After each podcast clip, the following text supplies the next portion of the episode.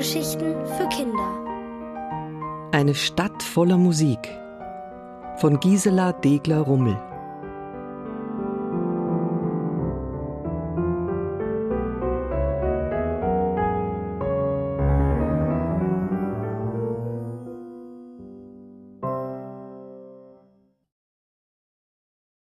Was spielt Herr Moldau heute?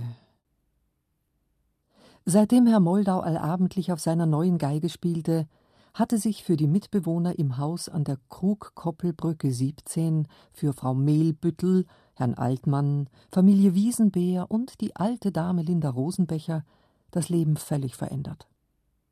Wie wunderbar waren die stillen Abende gewesen, an denen jeder seiner Lieblingsbeschäftigung hatte nachgehen können, an denen man dem übermütigen Zwitschern der Vögel draußen hatte lauschen können.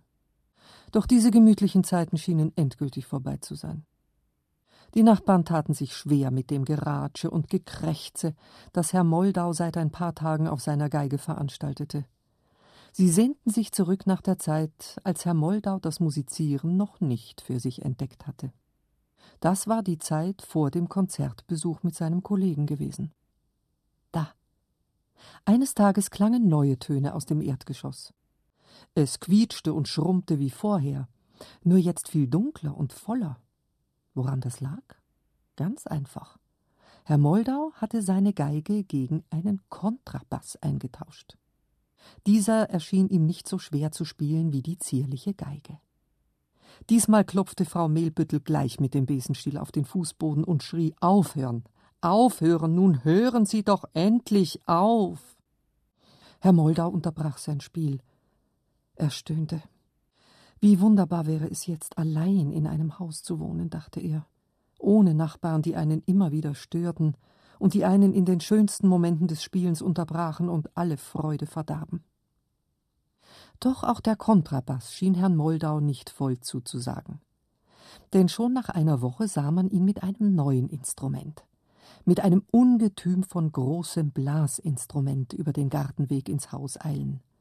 Eine Tuba hatte es ihm in der Blechinstrumentenabteilung des Musikhauses Piepenbrink und Söhne angetan. So blank, so groß, so rund, da konnte Herr Moldau nicht widerstehen. Jedes Mal nach dem Wechsel eines Instruments hoffte Herr Moldau insgeheim, dass er vielleicht mit dieser neuen Wahl viel leichter und beschwingter ein guter Musiker werden würde als zuvor.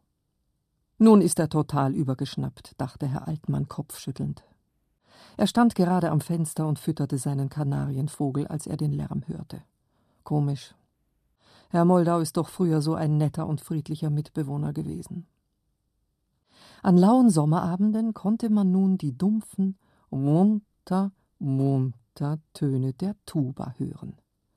Die erinnerte an Jahrmärkte und Marschmusik.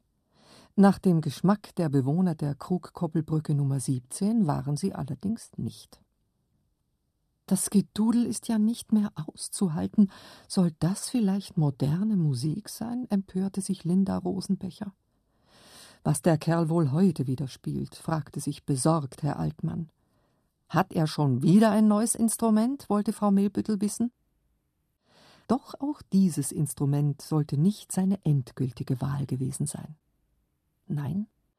Eines Tages sah Frau Mehlbüttel einen Möbeltransporter vor das Haus fahren. Zwei Männer sprangen heraus, verschwanden im Wagen und schoben schon bald einen länglichen schwarzen Kasten von der Ladefläche. Sie packten das Ungetüm an Tragegurten und stiegen damit umständlich die fünf Stufen zum Garten hinauf. Nun rollte der Kasten durch den Vorgarten und verschwand mit den Männern unter dem Vordach.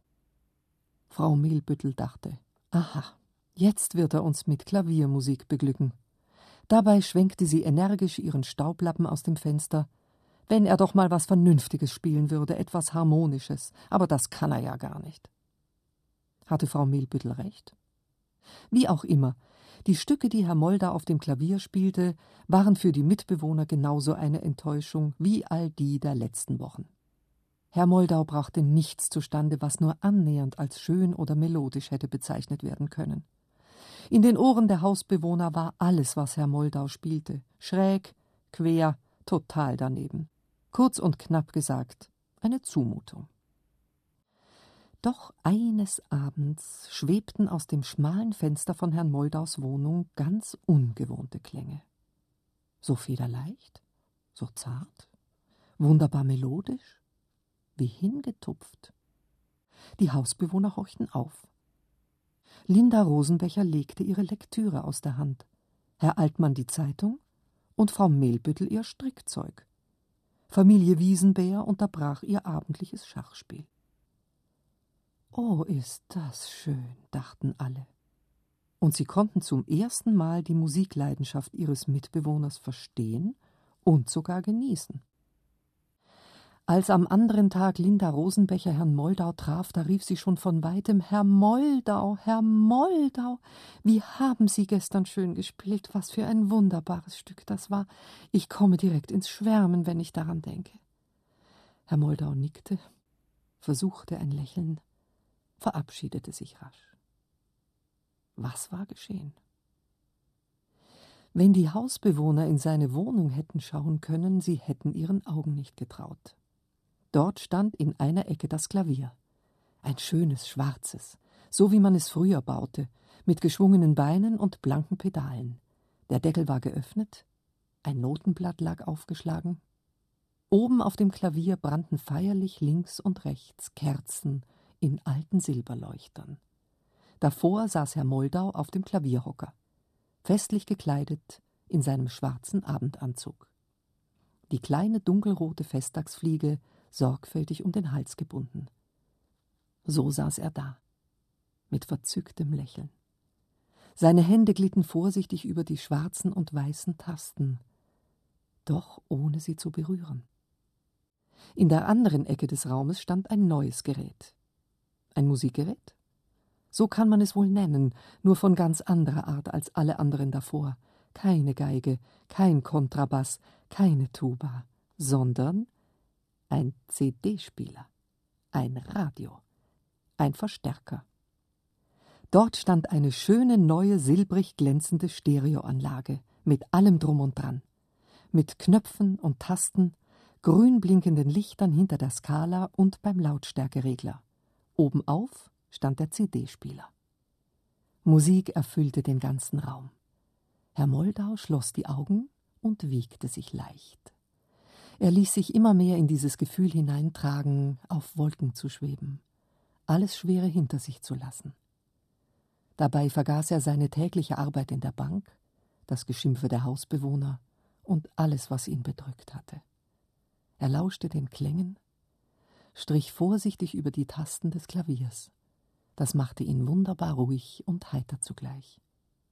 Ja, das erinnerte ihn an das wunderschöne Konzert, das er ein paar Wochen zuvor besucht hatte. Er ließ sich immer tiefer in die Musik hineinfallen, wurde so eins mit ihr, dass er sich sogar vorstellen konnte, selbst eines Tages ein berühmter Pianist zu sein. Oder vielleicht ein Dirigent? und bei dieser Vorstellung begann Herr Moldau zu lächeln.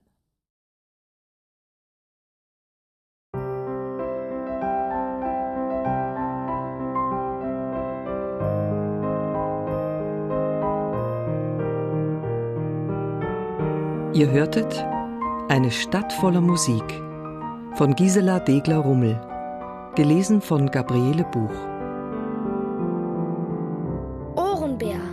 Hörgeschichten für Kinder in Radio und Podcast.